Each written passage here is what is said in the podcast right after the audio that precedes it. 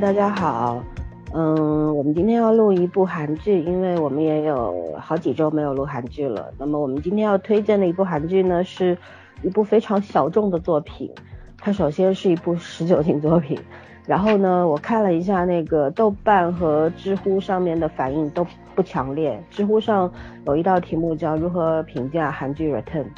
然后只有三个回答，其中有一个回答说没看过不知道 然后豆瓣上短评和长评都不多啊，嗯，然后褒贬不一吧，我觉得，所以说呢，我们今天就要聊这个了，聊这部剧一定是有它聊的意义和原因的，那我们会在之后慢慢的告诉大家，那么。这个我先说一下，这个 return 呢，中文的它剧名翻译在豆瓣上叫做《名流真相》。我用 return 来搜索的时候，怎么也找不到。后来我就灵机一动，找了一下高贤高贤真，也没有。然后找一下高贤廷，因为他有他这个名其实是同一个人两个名字。嗯。所以说呢，就找到了，原来这部剧的名字中文名叫《名流真相》，还挺那啥的。名流真相。然后呢？对我，我看了这个剧之后呢，我有一个想法，就是我觉得如果翻译成《上流社会之塑料兄弟情》也是 对吧？就是这是一个，我觉得是一个毫无人性，豪就是土豪那个豪啊，毫无人性可言的人间惨剧，对吧？然后它整个因为现在播放了六集，基本上就是一个罗生门般的一个案件，反正谁也逃不出去，谁都有关，然后。在我们眼前就细细的展开了，然后呢，我我整个观感当中，整个过程当中，我的直观感受是，就是这个剧它它的那种残忍，确实不太适合未成年人观看，甚至于不太适合太年轻的朋友观看，嗯，会有点难以忍受，有点呃生理上面的不适感，对吧？它残忍到了一定的地步，然后呢，变态到了禽兽不如，就是我们圈圈说的，嗯，这些人禽兽都不如。呃，我也觉得就是人不如禽兽，原来就是剧里边的这个意思，对吧？那么，然后这个剧呢，它因为韩国人，我们经常看韩剧的都知道，韩国的编剧特别仇视这个财阀和上流阶层，对吧？嗯哼，就是反正写他们都要不就写成全是傻子，要不就 写的他们非常非常的恶毒。基本上你看，我们去年有一个。叫做那个有品位的他，对吧？讲的也就是上流社会之间的这种复杂的生存状态。然后之前一五年的时候，我们聊过朴炯植的那个上流社会，嗯，对吧？那个把这个上流社会的这些土豪们、财阀们写的就跟弱智似的，是吧？然后呢，就是财阀剧一般就三种嘛，一个就是家庭狗血，然后出身的秘密，对吧？这三种。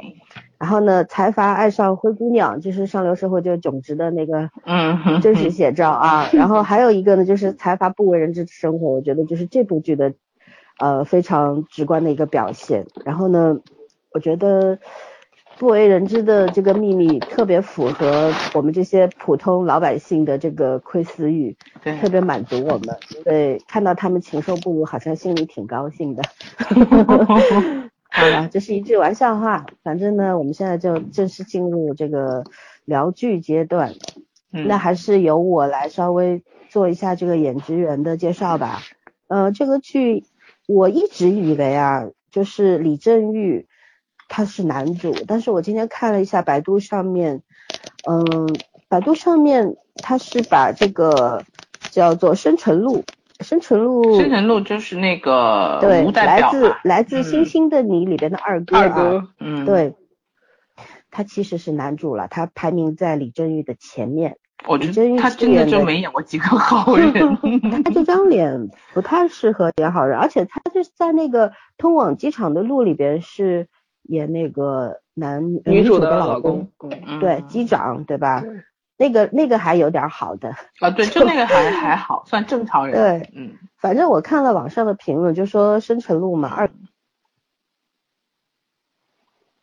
不太容易。嗯，森森是森森卡了还是我卡了？我怀疑是我卡了，怎么没敢说话啊？森森好像经常在关键时刻 系统就卡他，不知道为什么啊。嗯，继续说《深沉路》，等等他下去再上来吧。可以了是吧？嗯。你看刚才那好了段了听见，你就是重新深沉路就没了。对，啊，我说深沉路他是就是长了一张变态的脸，所以他不太容易演好人，对吧？如果演好人的话，就会很反差嘛。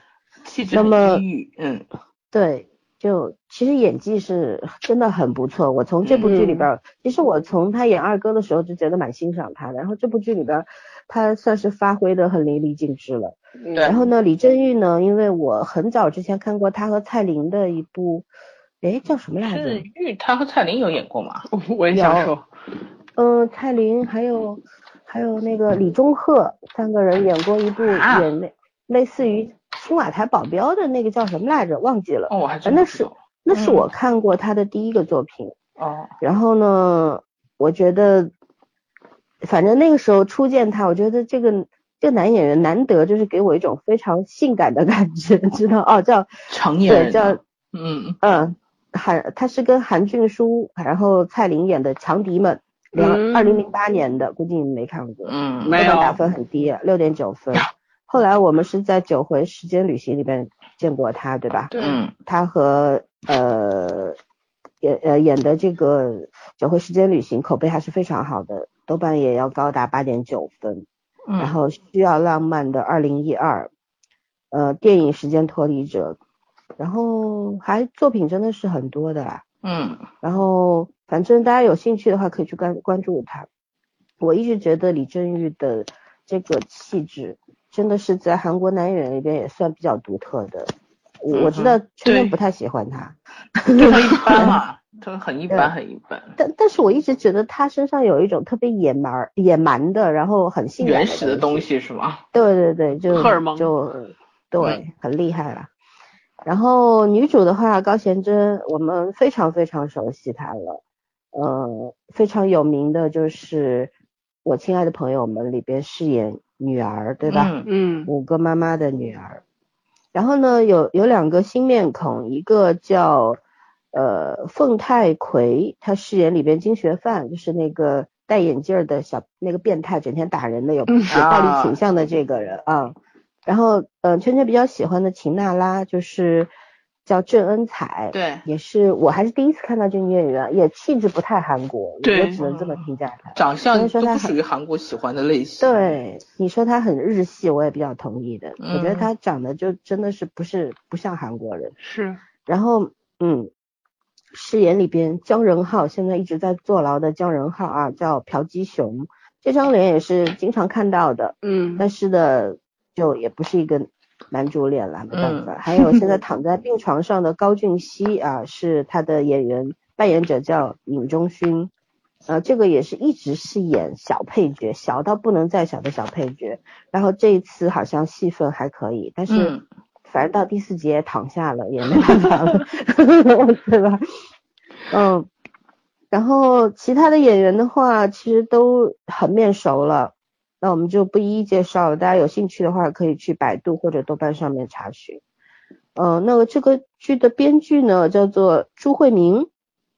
朱慧明的话，他其实没有什么很厉害的作品，我一个叫《拜托了机长》，一个叫《出生的秘密》，我都没有看过，然后分数都很低，这两部剧，所以我都没有看过，嗯不清楚。嗯，嗯、编剧我没有找到，不好意思。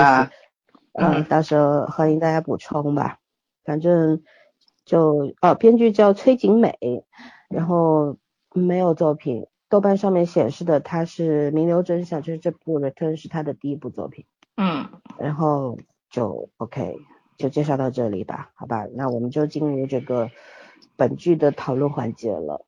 我们先来讨论第一部分，因为我们都知道啊，SBS 啊、NBC 啊，还有叫 KBS 啊，都是韩国的主流电视台嘛，对吧？嗯，嗯算是就不算我们不像我们中公国电视台吧，应该是好歹也是无，线台，对，呃，对，也算公共电视台的那种类型。对，就是对，不另收钱的那种。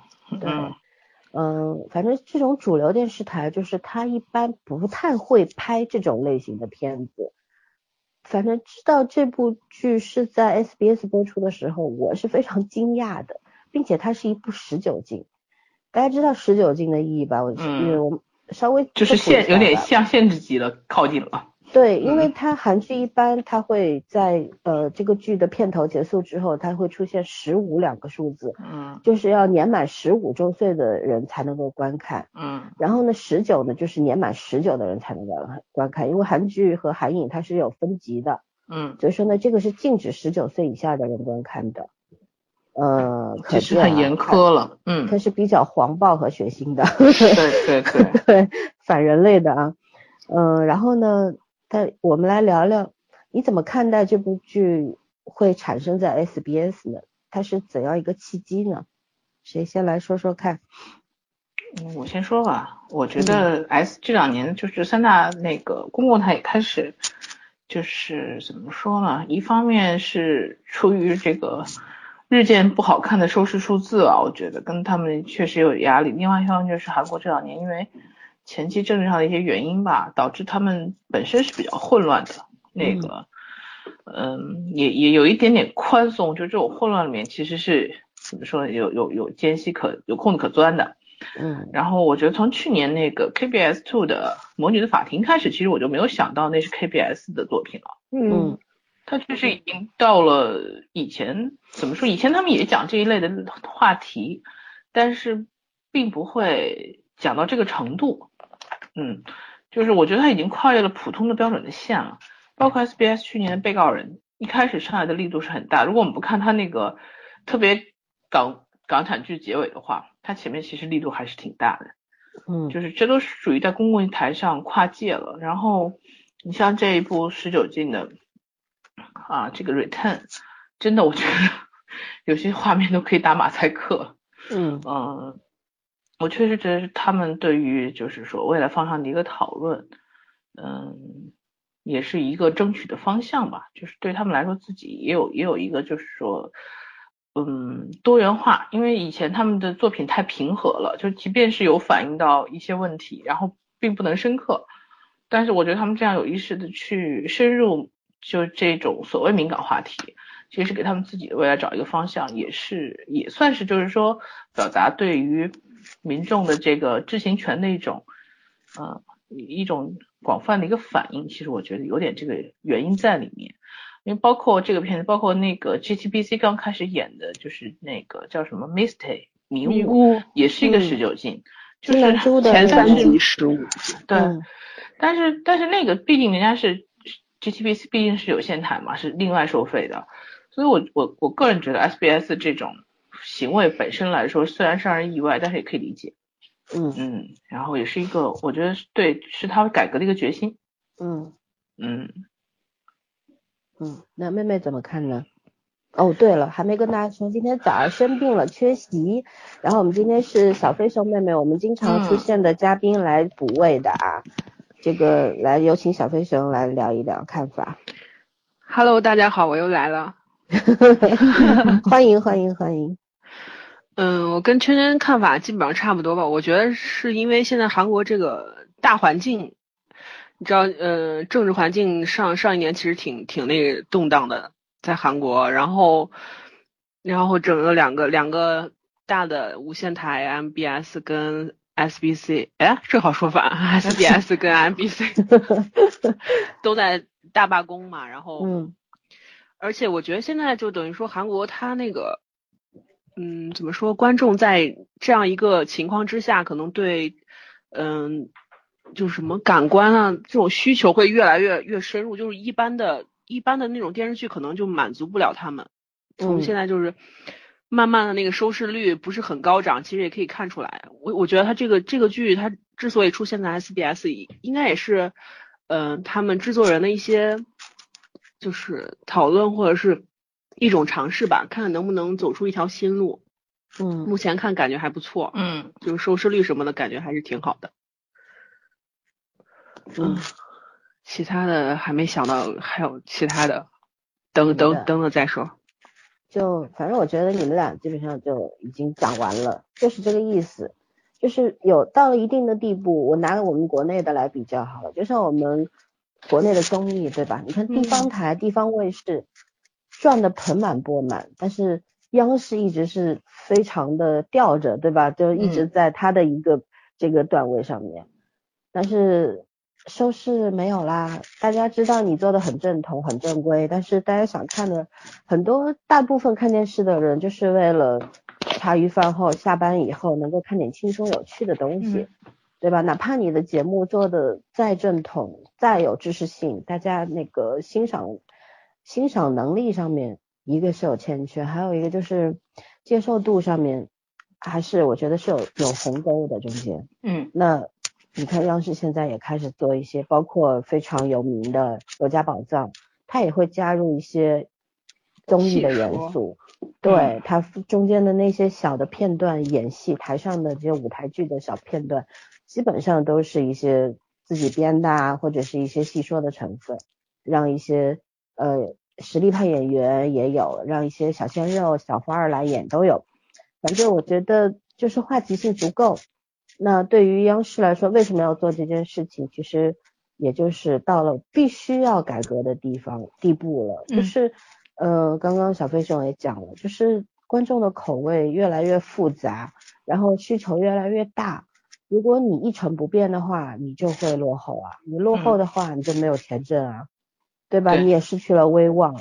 那我觉得韩国的电视剧因为发展的非常的迅速，我们聊我们电台做了快两年，我们聊的大部分都是韩剧，我们是看着韩剧一步一步这样子，嗯，发展下发展过来的，就真的是非常惊讶。因为原先，呃，我记得我们聊的第一部电视剧是那个吴海英，对吧？呃，吴海英那个剧的时候，我们已经觉得。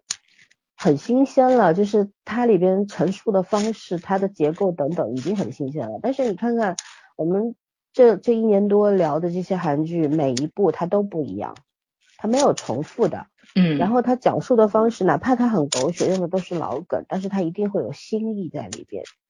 就是它韩剧的观众其实要比我们国剧的观众很要幸福十倍一百倍，我觉得是这样。稍等一下，谁的耳机在摩擦？声音还蛮明显的。啊啊，调一下位置。对，我是我想说，就是当观众的这个呃需求越来越大的时候，那就必须要做出改变，不改变就要落后，落后就要挨打，对吧？就 是感觉好像要变成就是。这句话经常出现在这个领导同志们的发言 呃里边，所以说呢，反正。基本上我们三三个说的都是一个意思，那其实也是我觉得是大家的共识吧。那我们就进入下一个讨论的题目，我们来聊聊这个剧的亮点吧。因为我觉得喜欢这个剧的人有很多，我看到豆瓣也好，知乎呃不是知乎，就是豆瓣和微信呃微博上面很多人聊这个剧嘛，都会说这个剧的 bug 一大堆。但是为什么就喜欢看呢？就觉得里边这些。就那个申成路和这个就是那个叫金学范这两个人，对，和吴太吴太熙吧，他们两个叫，哎，吴太熙，就这两个人简直真的是，嗯，绝对的一家，对对，这两个人之间的那种密不可分的这种互相之间错综复杂的利益关系，对吧？嗯，然后又时时刻刻感觉能够把对方给出卖掉的那种感觉，就是。啊，真的很难去形容他们的这种所谓的朋友感情吧？你看那个金学范是可以，吴太熙知道金学范睡了他老婆，他也无所谓，就就这种感情，这个我真的不太能理解。我其实觉得他对那个那个谁任浩的，对对对，娜拉有有想法，我跟你想法一样，我也这样觉得。想法是，就是他们之间好像是不会把人们。时常在乎这种朋友之间的情啊义啊，放在这个最基本的位置上，而是只去考虑自己的需求。我想怎么样就怎么样，而且我们之间好像就是利益交换。所以女人嘛，如衣服嘛，反正你要睡你睡好了，就就这种，对吧？然后只要我们之间这个关系不破掉就好。OK，反正就是我觉得很多人会不喜欢这个剧。也是在于这个原因吧，因为不是每个人都可以去接受这个，因为在美剧当中，在英剧当中，我们经常会看到这种类型的，哎呀，都对这都成习惯了。但是它放在韩剧里边，受众不一样，看法就会不一样，对吧？对，那我们就来聊聊这个剧的亮点吧。你觉得哪些是亮点？让我们让小飞熊妹妹先来，聊聊让他先。聊吧。嗯嗯嗯，就是这两天，我现在已经看到应该算是长集，应该算是四集，然后短集是八集嘛，就是嗯最新的两集还没有看。然后今天我就重新从头看的时候，然后就发现，因为大概剧情已经知道，所以就看到有些小细节，我觉得，嗯，还蛮有趣的。嗯就是刚刚你说那个深深城路，我也是，我挺喜欢二哥的，我一直觉得他有点邪邪的那种，还挺吸引人的。嗯他他这个剧里面就是有有哪一点让我觉得感觉他演的很很到位，就是嗯，当时那个任浩，然后知道他情妇死了嘛，嗯他在里面叫什么来着？美静是不是？点美静。啊，对，对，然后点美静。他死了之后，然后他就立刻晚上就给就给申成路打电话，让他出来了嘛。嗯申成路其实后面因为后面我看过了嘛，所以知道他他们其实是是他们把那个他情妇的那个尸体给埋起来的。嗯嗯按说他对这件事儿应该是不会太吃惊，因为他知道他已经死了。嗯，但是当时嗯他那个表情就很耐，很让人耐人寻嗯、耐人寻味。嗯我当时他的那个演的很到位，他其实不是吃惊他死了，而是吃惊他这么快就会被发现，因为他们是埋到了地地底下嘛，嗯一个很荒很荒的一个地方。嗯然后当时我觉得申成路这点儿演的特别好，就是 那个表情从从他就是刚开始哎，就是整个整个流程让你觉得哎演的很很很那个怎么说？就是细节表达特别清晰，就是当他那个表情出来的时候，因为剧里边那个梗还没有破，对吧？嗯对，呃，但是他表情出来的时候，你就觉得哦，这里边肯定还有伏笔，就是这种感觉，他表现的很到位，对吧？对对，嗯嗯然后还有就是任浩的妻子嘛，任浩妻子我也是刚开始他第一集出现就刚呃前前几分钟他出现的时候，我就觉得就是一个一般人物嘛，嗯。嗯然后直到他那个申成哎不是申成任浩带着他去参加那个高高贤珍他那个开业 party 的时候，嗯。那那那时候先是他先是那个惊艳到我了嘛，嗯。打扮的就是觉得，我觉得这个就像圈圈刚刚说，她不是传统的那种韩国女生的现在很流行的整容脸，就是就不太像韩国，嗯，不太像韩国传统的美国人吧，对，对，就比较像中国或者日本的那种审美，就很高贵，有点高级脸的那种感觉，嗯，而且冷冷的，嗯。对，冷冷的那种，然后，而且我觉得这这个女生之前好像没看过她演什么戏，我我查了查，好像她她演的我也没太看过。嗯。在这里面算是第一次演嘛，我觉得他演的整个整个还挺好的，就刚开始就是，战战兢兢的小白兔，对我就 我当时他拉着女儿第一次见那个情妇的时候，我就想，嗯，没想没想到他就可能就是一个家庭主妇那种感觉，直到他参加那个开 party，然后高贤廷说他什么，呃，什么首席毕业啊，还在大律所待过啊什么的，然后我就对他觉得，哎，有点那种吃惊，我觉得这个女生还挺那个什么的。然后包括后来，后来她就是这个女生演技，我觉得还挺挺让人很自然的那种，就不是说很生硬，整个很符合她那个角色的要求，就是属于一个高知的一个女性，然后嫁到豪门里面，但是她整个她那个处理的还是蛮好的，就嗯不是说，呃，比如说什么就是我嫁了豪门的那种，就有点战战兢兢的那种，没有，她还是她自己，嗯表现的很好，包括后来他知道那个然后进监狱的时候，他然后他就知道他跟那个情妇美静他的关系了嘛。嗯他知道的时候，我有个印象特别深，就是他等于说那相当于也还不算探监嘛，反正那个谁他在里面坐着，他俩就在那说话，然后就他就说，其实我生气的不是说什么什么什么，我我生气的是你你就是欺骗了我，背叛了我嘛。我觉得当时这个设定的很好，就是这个编剧或者导演拍的很好。就是现在有时候拍戏就会说，哎，比方说我老公这会儿进监狱了。呃，可能就是他被嫌疑是杀了小三儿，然后我我第一件事是想先把他捞出来，嗯，就是他背叛我那件事我就不管了。好多剧会是这样拍，但是他这个设定就很符合我觉得很符合女性吧。我我我先生首先生气的是你背叛了我这件事儿，嗯然后其他的咱再说，不会说什么我现在就立刻想把你捞出来，然后但是就是你背叛我这件事儿，咱暂且先不谈。嗯，他不是，他很生气，就是说你背叛了我，其他的事儿咱先不说。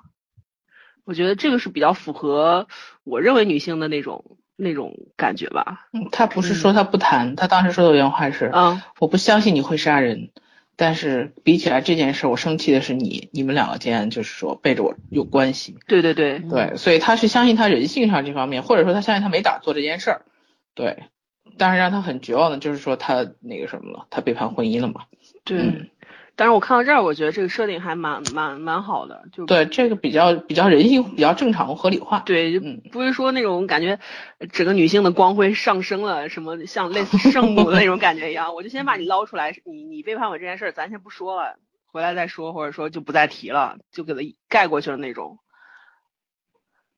哎，刚刚森森也说这个真是平常经常表现就是。经常我们现在说一个词儿叫“塑料姐妹花”嘛，这里面真是 塑料兄弟情表现的太淋漓尽致了。嗯行，我先说这么多吧。嗯，好，塑料兄弟情难道不是说那个牛魔王和孙悟空的吗？呃，开玩笑，我正好接小飞熊妹妹的话往下说一下，我就说这个剧确实是在呃细节的地方处理的很好，然后就包括这个那呃秦娜拉和她。就是她帮她这个所谓现在还是她老公的这个这个这个人浩去找找证据啊、打官司啊什么的，嗯，她就是出于一种怎么说呢？这个，嗯，就是说责任也责任感也好，就是说出于对自己负责也好，我觉得这是他的一个使命，就是说他作为一个人的善良，但是并不代表他就是说很轻易的原谅这个这个这个过去没有放下，因为我觉得后面有很多细节，包括他在取证的路上坐在火车上看到旁边小孩子，他总会想起来她老公带着孩子其实也是一个好爸爸，对她自己人性是在挣扎的，就一方面她也确实很爱她老公，一方面她又觉得她。没有办法去去面对这个她老公出轨的事实，所以我觉得这些细节都处理的非常好。然后另外一方面就是那个很讽刺啊，这个剧集人设，你看那个这个叫什么金学范，整个人说说说他是禽兽吧，他还没有那智商，嗯，他他其实就是野兽那种风格，是无法控制自己情绪的一个人，但是他还偏偏是一个导师，教授，对，就是一个教师的一个角色。就是特别丑恶的这种行为，而且是一个什么电影学院的教授，对吧？好像是教表演的还是什么的，嗯，所以好像就是经常会跟漂亮女演员、年轻的小姑娘胡来指这样的，就就挺怎么特别特别讽刺。然后那个，嗯，还有谁是？反正还有一个对对，那个俊熙，自己爸爸是个医院的院长，自己是个医生，然后吸毒，不管他是因为什么原因吸毒，但是确实他做这件事情了，而且。嗯，他也确实是犯了错误，就是就是那个强奸那个十八岁的女孩子，不管他是清醒状态下还是什么状态下的这件事，他是他是参与了的，嗯，所以我觉得，呃，就是无论如何，这四个人谁都没有，就这剧里面，我觉得所有的人大概都没有什么是无罪之人吧。就前两天我看电视剧说，这世上哪来的无罪之人？我觉得这个剧里面其实也表达是这这方面的内容，包括这个高贤真演的角色，秘密一堆。你与其说是每个人都有罪，还不如说每个人都有秘密。对，嗯，就是很多东西是不是你 看出来那样子，而且我觉得这个剧好就好在它的逻辑，比如说它三集或者四集算一个小节，然后这个小节里面它会抛出来一些逻辑、一些梗，然后让你去让你去看、去猜、去排查，然后呃，它还会留一些，就是再往下面一个小节循环的时候，它会再挖一些梗出来。嗯，它这个小小范围的循环做的是非常好的。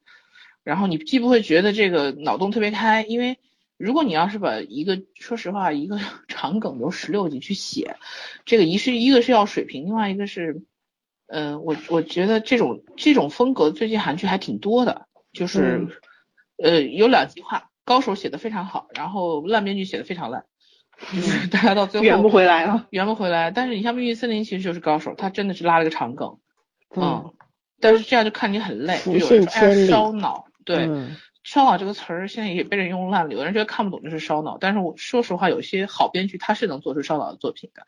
但是这个作品确实是，我觉得韩剧最近这一两年用的特别多，因为呃侦破类啊、悬疑类、罪案类，大多数都是这种风格的。然后这个剧呢，就相对在一个小格局里面一点一点去挖，反而我觉得呈现出来的这个状态和你对对观众的吸引力是另外一一种层次，我觉得还挺好的。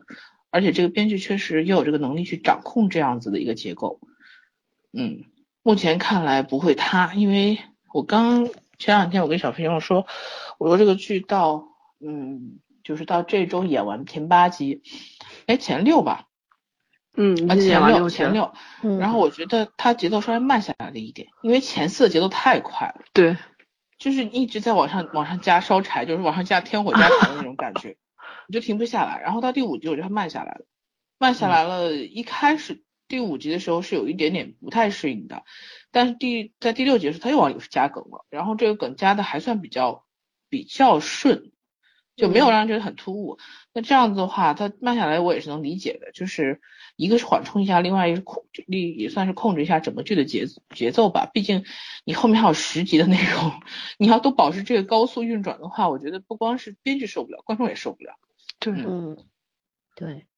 基本上现在感觉就是这样子，然后啊，李正义这个角色倒是让我觉得比他以前演的角色要好，就演员层面上来讲，他可能真的就就更适合演警察，因为像森森说他身上有一种原始的那种男性的东西，我觉得这在那种他以前演过的一些比较文质彬彬的角色也好，就是个性不太明显鲜明的时候，对，然后就就没有什么优势，有时候还觉得他。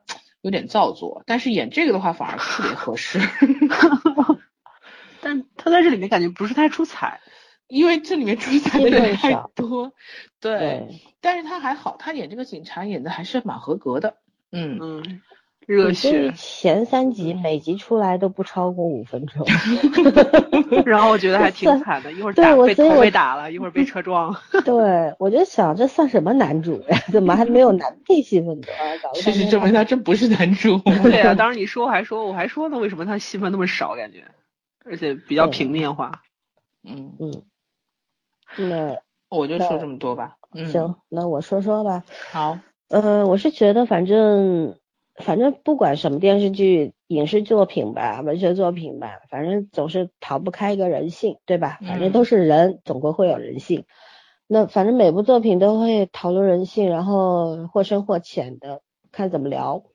那我觉得这个基本上，这个这个剧是把人性所有的那种阴暗的东西给集合起来了，就是他并没有去放大这个人性的阴暗面，而是真实的去。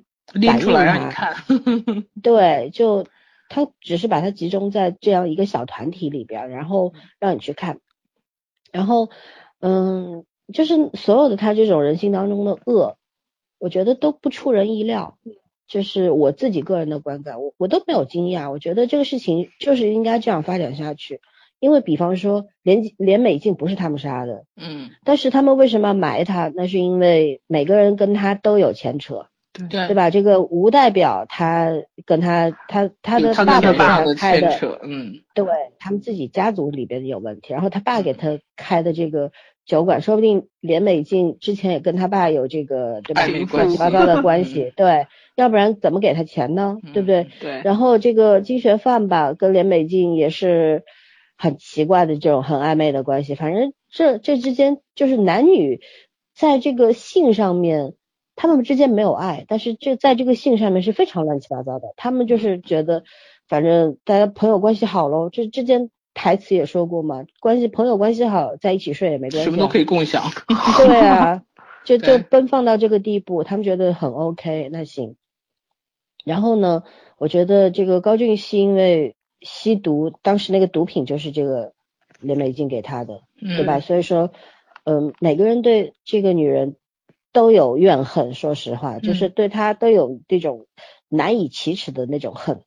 那他死了，然后又是不知谁把他的尸体放在了金学范的车上，嗯嗯，所以说这个事儿已经绕不过去了。那怎怎么办呢？因为这事儿你把尸体你送到警局，那所有的事情，所有的秘密都会被揭开啊！你包不住警察会往往什么方向查嘛，对吧？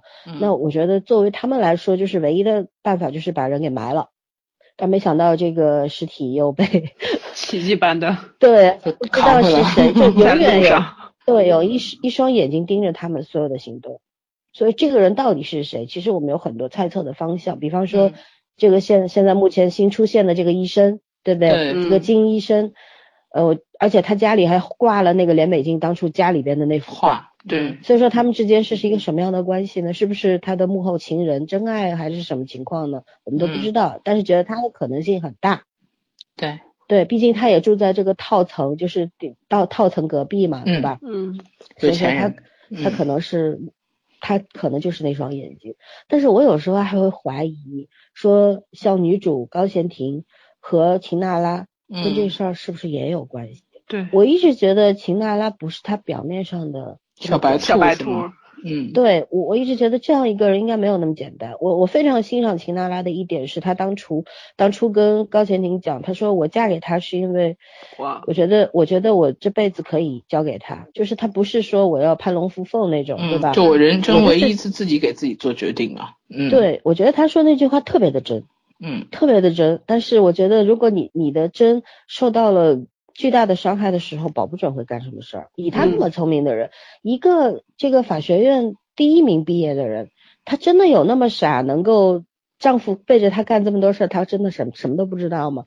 而且我觉得一对夫妇之间再民主、再平等，也是做不到像他们那种说老公半夜里边说我要出去一下，老婆说你要去哪儿，老公说你不要问行不行？可能吗？对不对？所以说，我觉得各种可能性都有。呃呃，这这个梗埋的特别好，到底谁是真凶？嗯，这个这个，我觉得慢慢的把它挖掘下去，只要编剧这个梗稳得住，然后到最后揭开的逻辑是对的，那观众一定会被吸引进去。嗯。呃，所以说这个这个亮点非常大，这个剧本的核心就是这个，这个剧本的核心不是讲人性有多恶，嗯，而是在讲这就是一个之前也说了罗生门的故事，谁也逃不掉，它就是一个漩涡，当有一个人死，他们之间本身这个密密麻麻的错综复杂的这个关系圈关系网，然后只要有一根里边的一根丝断掉了，那所有的东西都会崩塌掉，是到最后是不是？呃，会如普通观众所想的说，哎呀，因为这个一层层的破掉，最后案子破啦，然后这些人都倒霉啦。我觉得这个可能性也很小，毕竟它是十九禁的，嗯，应该不会回到什么主旋律正能量的 拉回来，那前面就全部白玩了。对 对，估计还是一个，反正毕竟他们是反反传统的一个挑战性的故事。对，但是要看韩国的观众买不买账。如果收视率不高，然后观众不十六了也很高了，对，那那那那就还好。我希望他一直朝这个势头发展下去，对，千万别搞什么，就案子一定要破，人一定要抓。但是我放希望他们抓完就没啥事儿了，又放出来，因为这估计更符合现实社会，对啊，现实世界吧，嗯，对吧？你说抓进去直接给你无期徒刑了，我觉得不太现实。嗯，然后这个是呃一点，还有一个呢，我觉得就是像这个吴代表。你看他到第六集的时候又杀人了啊，给小飞生剧透了啊，他又杀人了，把这个敲诈他们的这个人给一枪给爆头了。嗯，然后他走到这一步，就是我觉得你看他看上去是那种好像无比的狠绝，然后特别的丧心病狂，对吧？然后但是他的那种果断，嗯，在这个圈子里边，他们这个四人帮里边，他其实主心骨呀，灵魂人物。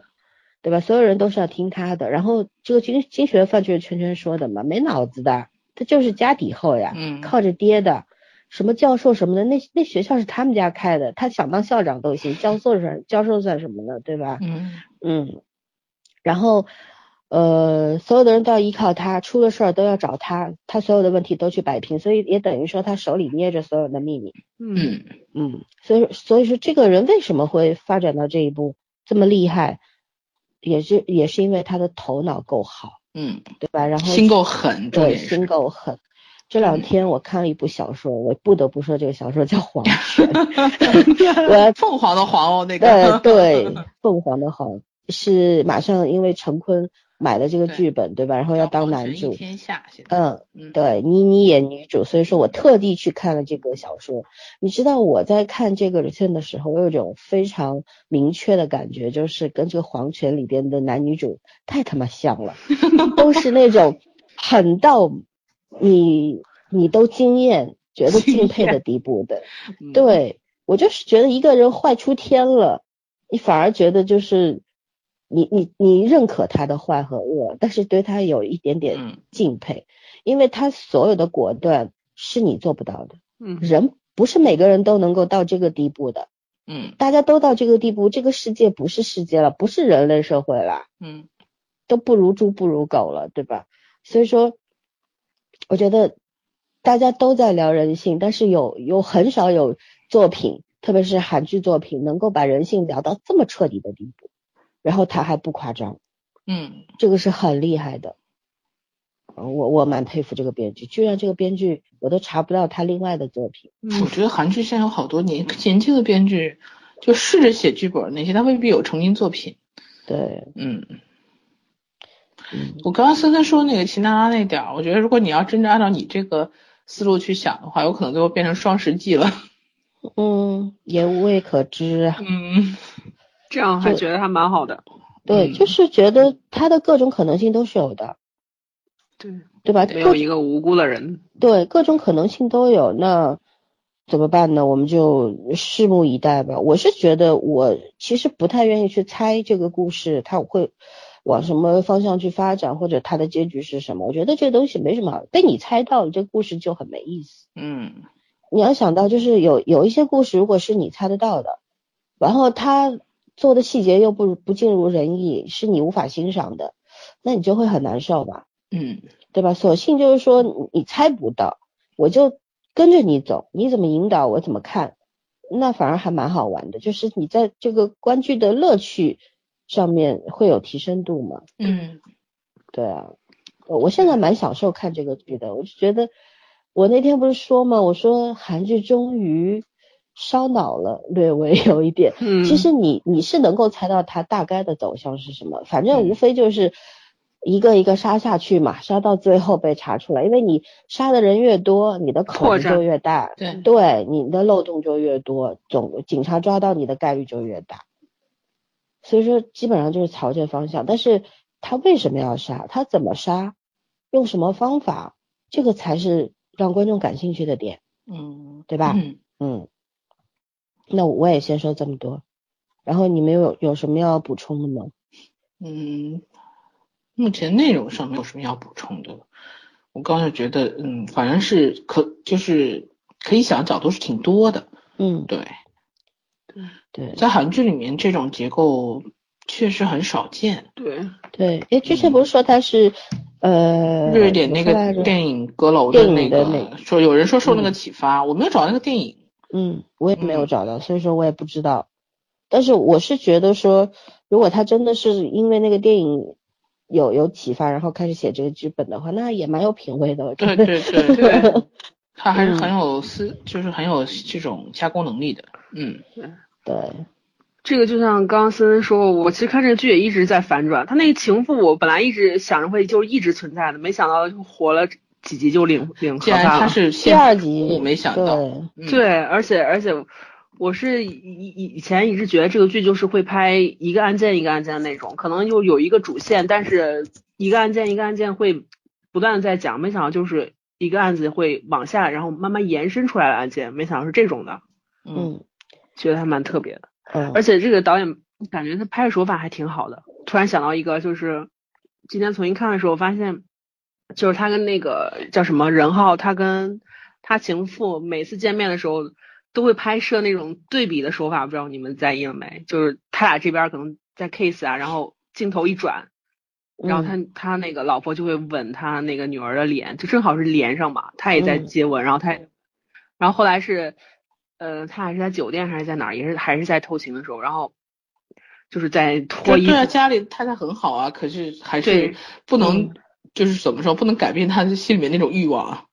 对，然后他老婆就在那边特别有点幸福的在给他叠衬衣，我觉得这个就很讽刺感觉，我觉得更讽刺的是，他已经就是说这个事情已经发生了，他老婆依然会念叨他的好啊，就是女人呐。嗯，就这方面的话，那我顺着说下去吧。我是觉得，呃，他他太太的这种，这种就是他跟那个那个呃连美静是吧？连美静，我顺带提一嘴，她叫韩恩贞嘛。韩恩贞，你知道我看到连美静，我就觉得她长得这么眼熟，后来突然想，对，想到乔妹就想到她，对我也是女二嘛，对吧？一直都是演的这种恶毒女二。对对对，然后 这女人也老了很多，但还是很美，身材非常，身材很好，身材对，好羡慕。然后就是我，我觉得这个情妇，她其实我我并没有那么讨厌他，对我就觉得有一类人，他大概就是这样机关算尽的这样活着，因为大概他因为他爸爸是那个吴代表家管家，嗯，司机是吧？嗯，就是。就是本身像这种环境里长大的人，他肯定要么就两种，要不就很安分守己的生活，要不就像他这样从小都知道利用自己的美貌，嗯，然后利用这些自身的优势去达成自己的目的，就这这种例子也算是屡见不鲜了吧？对，然后他也算是这种例子里边的成功人士，对吧？就是他能够看得很看得清楚每个人的弱点，然后拿住这些弱点。然后为自己谋利，嗯，对，算是厉害角色。然后，但是你看他面对就是秦娜拉的时候，那种那种惺惺相惜，我觉得特别妙。嗯，就他不是那种普通的这种情妇，看到这个这个叫什么正事的时候那种仇恨啊、怨恨啊，这种羡慕嫉妒恨，对吧？不是，他他也有欣赏的部分，然后他也有。让你觉得他很有趣的部分，比方说那几个女人坐在一块用法语，对，然后他明明听得懂，但是他很不在乎。那到走的时候，去去教训了他们一下。然后他的目标从来不是那些女人，而是秦娜拉。嗯，他对秦娜拉是有羡慕和嫉妒的，但是我觉得他从来没有恨过秦娜拉，就是觉得他他是真正的，他觉得他很爱姜仁浩嘛。嗯，但姜仁浩不可能娶她，这也是他心里很清楚的。他也知道，可能如果真的要婚姻的话，哪怕姜仁浩爱死他了，他也不太敢做他的太太。对，所以说他对秦娜拉那种感情是非常复杂的。但是很意外的是，这种复杂里边有那种女人和女人之间特别少有的欣赏。对，相互珍惜又又彼此被被设定为一种情敌状态。对，而且就是从他很少的这些戏份里面，他总共也出现了。就两集嘛，对吧？对，就是这里边包括他去他们家那天晚上，大家坐在一块儿，就呃这个这个怎么样，各各怀鬼胎吧，每个人心里都有自己的那个打算和小算盘。那场戏太精彩了，对，好精彩，真的是。然后他当时对着秦娜拉那个，我觉得他真的，他可能会觉得自己有点惭愧，对着他，嗯，就是那种特别复杂的，在他复杂的心情，对那种身份地位上面处的这个环境上面。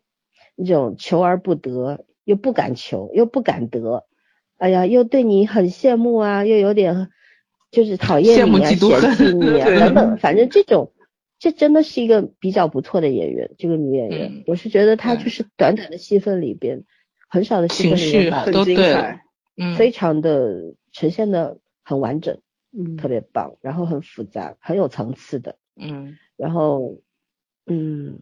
我是我是觉得也蛮难得。讲到编剧的话，作为一个呃女编剧，然后她能够，她很懂女人，也很懂男人，对吧？嗯。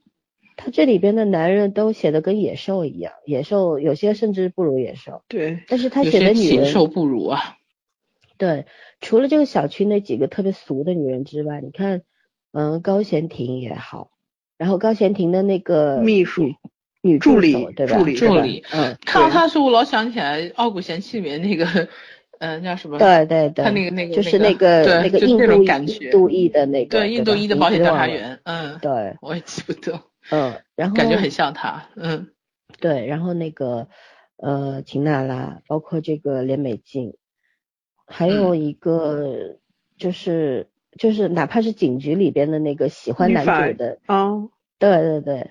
对，还有女法医，就是每个女性都非常出彩，不管戏多戏少都很出彩。对，嗯，蛮难得的，这算是一个呃男女主不太明显的剧吧，对吧？男生戏份都差不多，嗯，然后每一个都能够写到这么精彩，就是他在人物建立方面真的是很有功力的，是，嗯，对，确实是这个剧剧的剧本是很不错，而演员选的也没什么大大的毛病，就是秦娜拉那个角色本身就是在这个小区是跟现存的这些所谓的呃上流社会对上流社会的人是不一样，他当然是证明目前如果他没有黑化的话，他应该是目前最像小动物、最单纯的一个人设，对，嗯就他基本是个参照物。我超级超级希望他黑化的，我也是。不管是 早就黑了还是后黑，对，在听你说完，我就觉得黑化一下比较好，比较有趣，会比较精彩，对吧？对，嗯，他当当然当然他一直做这个一朵青莲，我也没意见，就是对，因为他找这个嗯女孩子就是那种高冷范儿又很无辜，嗯，对。对，那那我们既然聊到人物的话，我们就聊聊演员吧。演员嗯在各自的表现上面，就是你可以夸一夸你很欣赏的演员，也可以稍微批评一下这种。嗯这四个来讲？嗯，你先讲吧。我觉得这四个男主演就是那四个怎么说这这些富家子弟这四个人小团角色都挺好的，嗯，这都挺好的。嗯，申长路是绝对就是他和这个金英范在一起的时候，我总有一种狼狈为奸的感觉，特别典型。嗯 CP，对邱之鹤，嗯，对，因为一个有脑子，然后一个没脑子但有蛮力。但是其实吧，呃，我觉得申长路能搞定，就是在演这个安代表，哎，吴吴代表吴太熙，嗯他是能搞定他们四个所有人的。你既然就包括当年他们，呃，那个就是说处理那个强奸案的时候，也是他到现场最冷静出出主意的嘛。嗯对，他一直都是最冷静，然后最狠毒的那个人，嗯，但是怎么说呢？我觉得不管你做什么，总会有漏洞的嘛，所以他最后一定会被扳倒。他有时候就太自负了一点，而这个人现在就特别的自负，对，嗯。然后那那个金学范就完全展示了一个野兽派的行动力，就一言不合就开打，对，野兽派教授，然后、嗯呃也不分也不分什么你我，也不分熟人，呃朋友啊还是还是什么普通普通交情的人，就反正一言不合就开始打。但是你看，嗯，吴代表拿枪射射死那个那个就是二手车租赁公司的那个经理的时候，他反而被吓得不轻。他其实就真的是一个暴力暴力型人格而已。嗯，而且就其实非常的胆小，对，胆小如鼠，对，真的，他没没什么脑子，就是说做的时候就完全是凭本能，而不是过脑子。要不然吴代表天说说说话是要过脑子的，好说话是要带脑子嘛。嗯，对，对，因为嗯金学帆这个人，他其实其实就是藐视一切，因为他觉得他自己家世背景很深厚，对吧？然后对牛，很所有的一切都是可以用钱搞定。他反正那种特别，你看他呃就是第六集里边那个出呃注册公注册公司的那个人，呃当时跑过去，他盯着人家打人家头啊，打人家脸啊，对吧？说你怎么这么，你约我来这儿干嘛？你这么晚啊，什么什么的。然后反过来，人家拿到了他那个行 车记录仪的那个记录的时候，他被人家打的时候，然后 动都不敢动也是。对，动都不敢动，但是很快他就反击了。嗯他就是圈圈说的那种，就是那种躁郁性的人格，就是那种嗯非常暴力的。他一有事儿他就先跳起来，他不管不顾的先先揍了再说。然后像他对高俊熙也是啊，他当时就怒了嘛，对吧？嗯拉你拉不住，那我拿石头砸你。也他而且都没想到会把他砸死。对，就是发现那种的时候立刻怂了，对，而且怂的特别厉害那种。对，嗯，就是那种完全成不了大事的那种莽夫性格，就是那种人。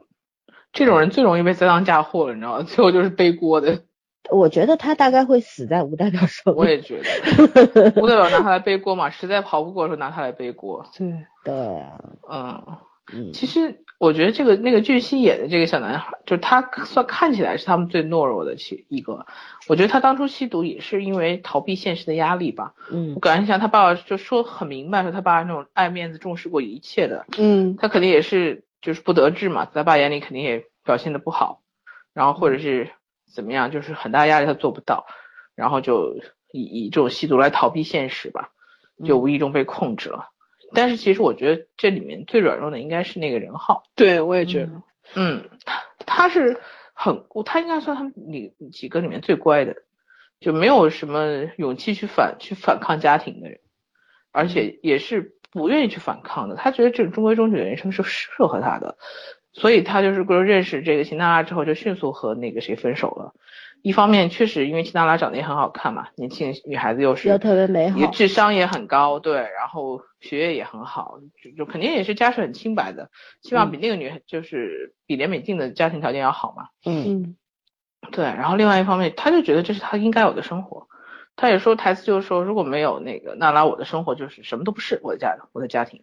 对对，所以这个就是他人生美好的一个幻想。对，又自私又软弱的一个人。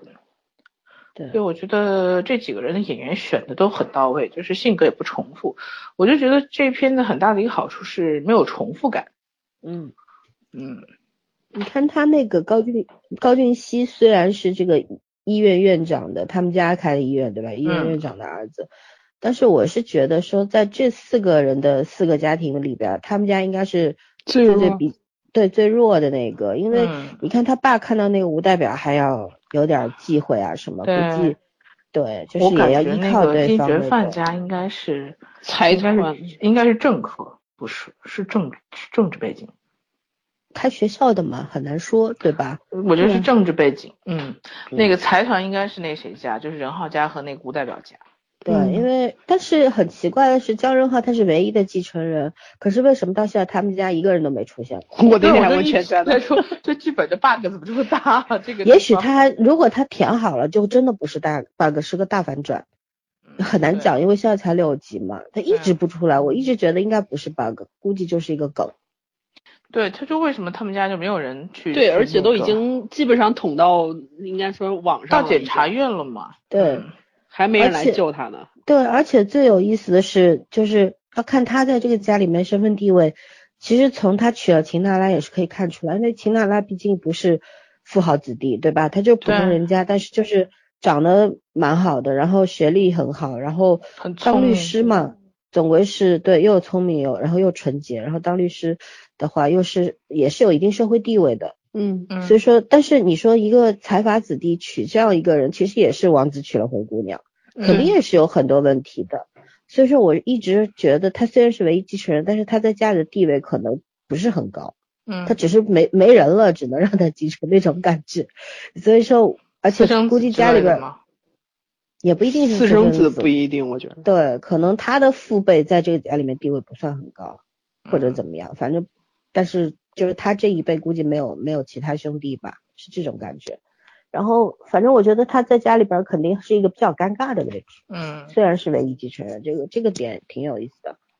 嗯，就是之后我觉得一定会把他家这个事儿给剖开，如果不剖开，那这就弱掉了。对，对，太太不符合逻辑了嘛，对吧？一般的话捞人也捞轮不。对啊，我说这么大的一个事情，然后没人出面，家人只有一个爹出面了。嗯，对，而且就是像。像这种，比方他被江仁浩被抓进去，这种财阀子弟的话，估计会有一个律师团来救他吧？对呀，哪需要老婆亲自下海啊？对吧？嗯，所以说不知道是咋回事，希望他后面能补上吧。补上的话，应该就比较完美了。嗯，对。然后，OK，你你，好，那你还有要讲一下演员本身？你现在聊的是人物。演员本身，嗯，我就说这四个人选的都很好，演角色就是人物和角色很衬嘛，然后每一个就人物的那个性格表达的都很好，嗯，我我其实最喜欢的演员就是秦娜拉，但是，嗯，我还是就是说整体来说群戏都很好，嗯，就这几个演的群戏部分都很好，嗯嗯，然后高贤贞她，她这个里面不知道是因为什么，她的那个。脸比较浮肿，他一直重感冒未愈，我一直这样说总是一副，对啊，就是总是一副那个没有在状态里面，就是病殃殃的那种感觉。他就是他和李振宇对戏的时候，那个冲突比较激烈的时候还是 OK 的，但是有有一些比较什么放空啊，或者是沉思的戏份，我老觉得他不在状态。就我就觉得他一直在重感冒啊。就那种鼻子红红的，然后 那种感应该是。韩国，对，应该是韩国，因为太冷了，我觉得。但整个脸就很浮肿，不知道因为什么，不知道是不是生病还是什么的。也有可能他状态不是很好，对，就那对种。，很不好，所以啊，有点有点有点可惜，我觉得以他的演技，嗯，但他有一个细节，会会会更好，嗯但他有一个细节还蛮那个啥，也是我今天重新看的时候，就是他他那个事务所不是开开开张嘛，算是，然后他秘书去叫他，哎，不是秘书，他助理去叫他的时候，他正在给？不是他正在给他那个一个一双旅游鞋穿鞋带儿，当时他那个表情很很微妙，你知道吧？就是本来就是很阴郁，然后就感觉是在是在想什么，可能就是思考一些东西的时候，嗯，然后就突然呃笑得很灿烂，就感觉是带上那种职业的笑容，我要就像是我要那个出去迎接客人的那种感觉，就整个反转的很很很突然。嗯然后当时我就可能之前看没注意嘛，然后今天回去看的时候，我在那想，因为后面是不是五六集的时候，他跟之前的案件什么的有牵扯是吧？他嗯那四个人他是不是也也认识还是怎么的？嗯然后我就觉得是是不是就是相当于是过了好久又要见这四个人之后，然后就是那种就那个心里的那些变化，然后嗯我觉得那点儿处理的还是挺好的。嗯。他有时候我其实很喜欢他和吴代表的戏，就他们俩打击就是打机锋的时候特别的那个，呃，有来有往，你知道吗？嗯，对，台词他俩台词部分也很好，就是互相在探测对方，对，躲避和探测，我觉得这个这个这这两个人对手戏是很好看的。对，嗯。嗯，呃那我聊聊这个李振玉吧。嗯呃，虽然说韩剧里面就是这种警匪片啊、法庭剧啊，嗯讲警察的特别多，对吧？嗯但是像李正玉饰演的独孤英这一，就韩国人居然有复姓的，我也是服了，居然有姓独孤的，这而且对啊孤星人，这这这这这有点儿这个我们武侠小说里边儿这种大侠的感觉，然后他这个人物的性格还真的有点侠气的，是给我这种感觉。对他特别的热血，就是这这个在韩剧里边儿各种各样的警察，我之前嗯见过一个李在汉警官，这是第二个，哦就他他们俩是一波的那种感觉。就是他到那个当时是第四集对吗？第四集末尾的时候，他那个就是骑着摩托车，对哦他的的追追那个那个车子不是送病的那个车子要去火葬场了吗？嗯嗯然后他骑着摩托车坐在后座冲过去，因为他这个车子被砸了，然后自己也受伤了，对吧？嗯然后过去之后，对，拿着那个就是那个叫什么来着，小蜜蜂那个导游用的那种 喊话，朝那个嗯高俊熙他爸喊话说你要不要再找你儿子什么？就是当时我就眼前一亮，我一直觉得前三集他戏份真的好少，对，也没有起什么主要作用，嗯嗯，然后一直觉得肯定是在铺剧情嘛，警察还不需要出马。对，然后到这个时候，他就是那种，呃，就是老子不管不顾了。之前可能还有一些什么，因为毕竟是个老警察，再嗯桀骜不驯，再正义，再热血，总归会有一些忌讳，因为这个圈子里混的时间长了嘛，老油条肯定是会有一点。那他到这个时候就感觉他恢复到他最初的那个状态了，就是就是呃什么都不管了，我就一定要跟这个案子斗到底，就这种感觉，就是你们再厉害，我也要把你们掀出来，就是这种。就是这种样子，我真的只在李在汉身上见过。嗯嗯、你你不管像之前像石石晨演的检察官也好，对吧？然后秘密里边、秘密森林里边这些检察官也好，身上没有这个。对，对我觉得这个角色真的非李真瑜莫属，就是他他本身的气质性格和这个角色贴合的非常好。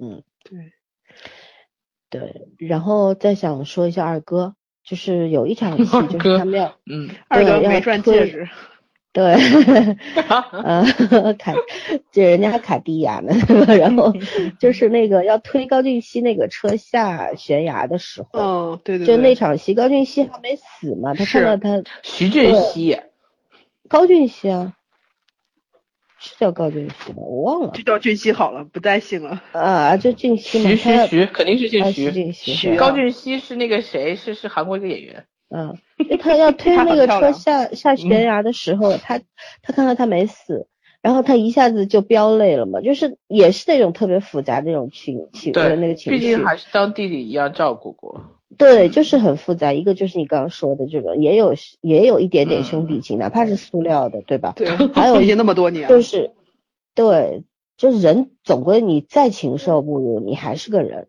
总归会有人和人之间那个牵扯那个感情在的。嗯还有一个就是怕，他当时那种恐惧，但嗯是又是不顾一切坚定的要去把你推下去，不然不把你推下去，我就要完了。对，就是嗯我如果为了我自己的话，为了我的安全的话，谁都可以死，就这种决心。嗯，还有就是他当时要要瞒着那个金学范嘛，他知道如果金学范看到俊熙没死，一定不会让他推车的。嗯嗯嗯所以说那种慌乱当中的那种稳嗯，定，冷静，对那种冷静，真的是演的太到位了。冷漠叫太可怕了。对那场戏嗯我也特别印象深刻。嗯，就这个剧里边这种精彩的这种戏，这种段落太多了。嗯，虽然只有六集，虽然八个一堆，但是我觉得就是这种精彩东西太多，这种群戏一一堆人坐在一张桌上，每个都出彩，很难的，对，对吧？还有像这这场悬崖的戏，就真的是很不错。包括后面第六集的时候，他他因为他已经做好准备要枪杀这个这个卖二手车的了，然后那个金学范还傻乎乎的说：“哎，你车车里怎么有味道啊？怎么怎么着的，金学范是，对吧？”对我觉得这里面这整个他们就是他们小团体每个人的就塑造的特别鲜明性格，对，各有各的不一样。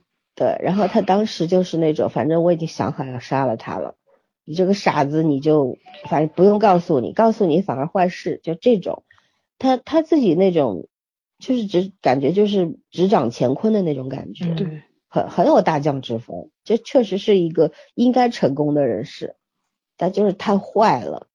呃，豆瓣上有个短评这么写的，说二哥又衣冠楚楚的出去害人了，就我觉得他非常一挑到嗯对啊，然后啊，怎么说呢？包括我，我觉得我有被二哥帅到，就是他那个 呃，邪性就是对，邪性打靶的时候，那个啊。打那种飞盘的时候，嗯。他的那个是真的有帅到我的，呃呃，很厉害了，觉得演员能够到这个地步，也不是一个特别，他也不算，他连二线都算不上吧。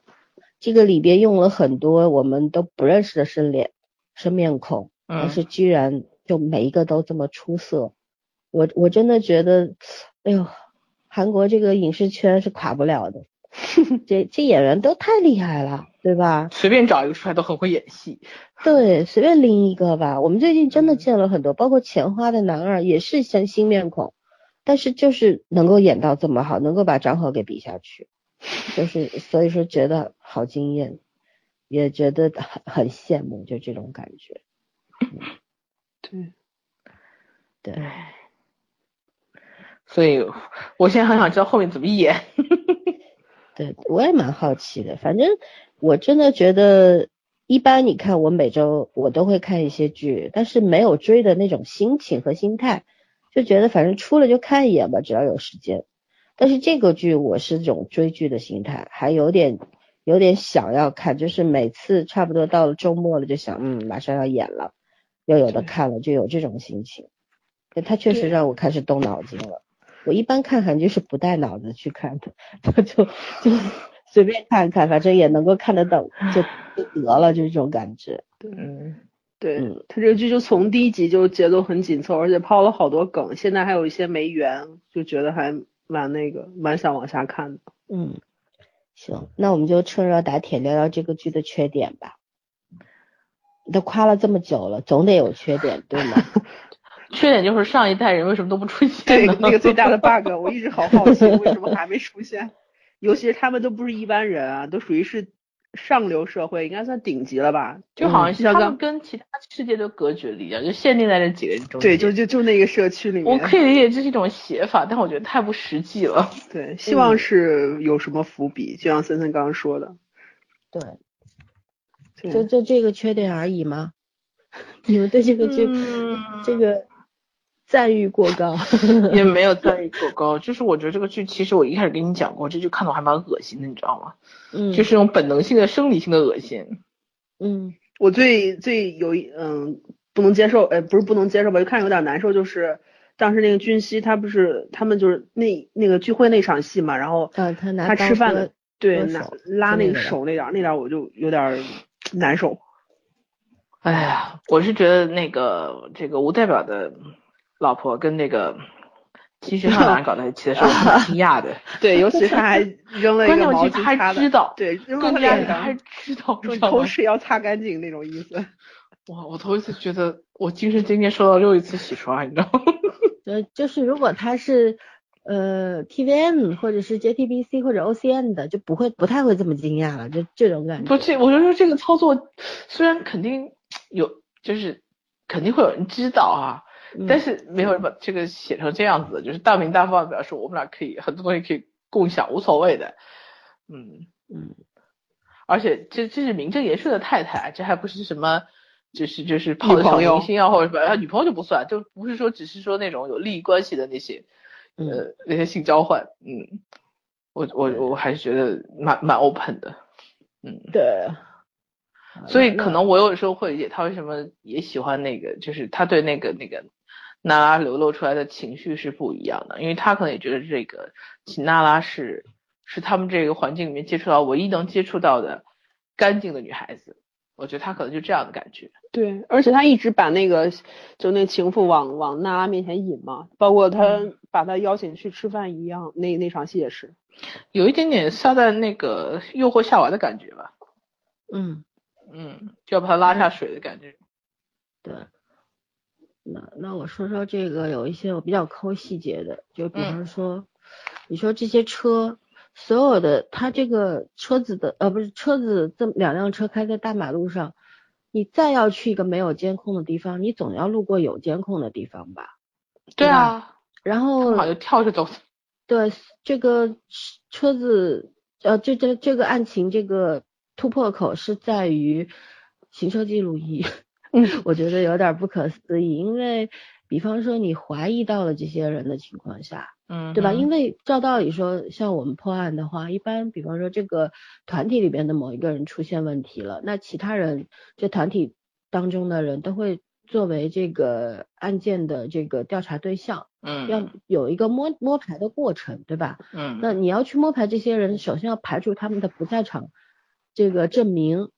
他们不在场的话，警察就要去查喽。比方说调他这个他在哪里呀、这个时间段，比方你你肯定要去走访他，这个时间段你在哪里，对吧？嗯你说你在哪？OK，你有没有证人，对吧？有时间证人吗？没有。那你说你在开车，那或者怎么样？我我总有无数种方法去把你这个调出来，你当时的行踪，但这个嗯是警察没有做过。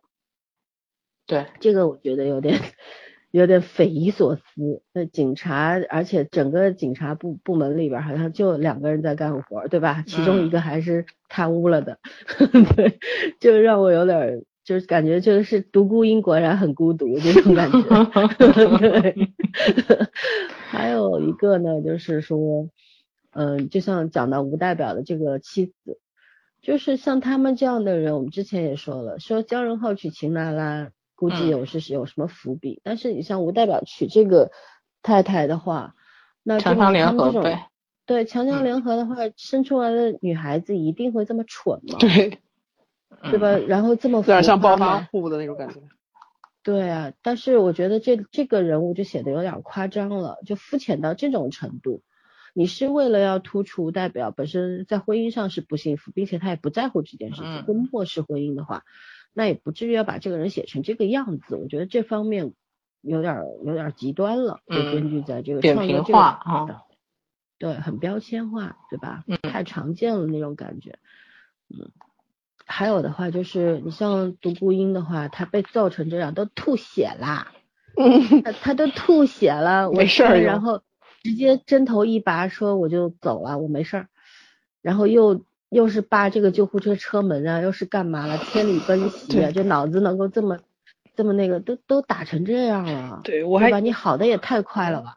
我当时也觉得，我想可能是不是我医学常识不太那个什么，我说他吐血可能是不是 震了一下，就是可能肺里边就稍微咳了一下，没啥事儿。那不能吐成这个样子吧？你比方说，你比方说被打了之后，然后鼻子里边流血了，那可能就是真的稍微震了一下或者怎么样，那也是很短暂的。你这吐血啊呜啊呜三口，是吧？吐完之后你晕过去了，对我天，你你直接在医院里边醒过来就啥事儿没有，对打了针就走，继续当你的这个警察，我就觉得这个有点儿夸张了。因为这个编剧他有他有特别优秀的部分，但是嗯他的问题也很明显。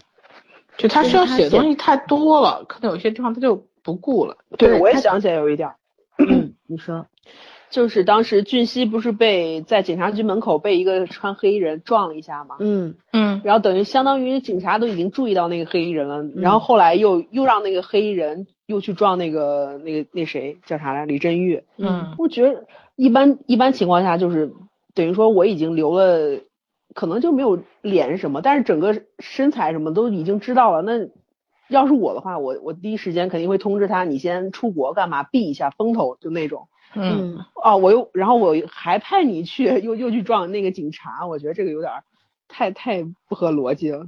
对，而且俊熙撞车那个点儿也太滑稽了吧，在警察局门口，没人没人那问，是什么地方都没有警察出来问，我们警察局门口都还有警察值班呢，好吗？对，人都拖走了，然后你过了一会儿，警察才过去拍照片呀，干嘛的呀？这韩国警察，你这把韩国警察也说的太傻了吧？你说对吧？就是他有很多不符合逻辑的这些细节点，你要深，你要揪，一定能够揪出来。就是呃也可能是新编剧的原因吧，就是嗯，他有特别明显的那种优秀，也有特别明显的这种问题。不太能够那种，可能他就是不能说他格局小，我是觉得他可能大局观不是很好。他只就是很着力于塑造在这个有限的空间和时间里面这些人物关系，对，所以他势必我觉得他的那个整体架构上他会差一点。嗯，对，好吧，那我们继续往下聊吧。我嗯们聊，啥来着？后面 我我看一下。讲韩剧最近的韩剧趋势是啥？对，因为这个剧反正才六集嘛，我们今天就是就是就是这么聊聊。我们现在要聊一下这个，呃，还有一点要聊，就是，嗯、你推不推荐大家去看这个剧，以及原因？喜欢就这是我觉得可以还有看推荐的人群是什么？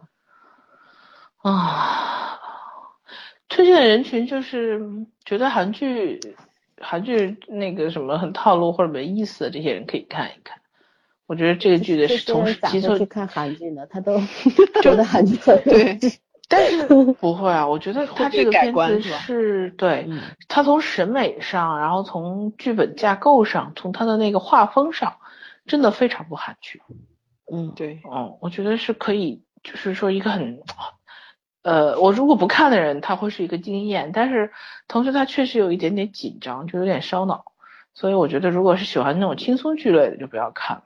你嗯像我这种最近都喜欢傻白甜的人，如果不是为了做节目，我也没有想去看的欲望。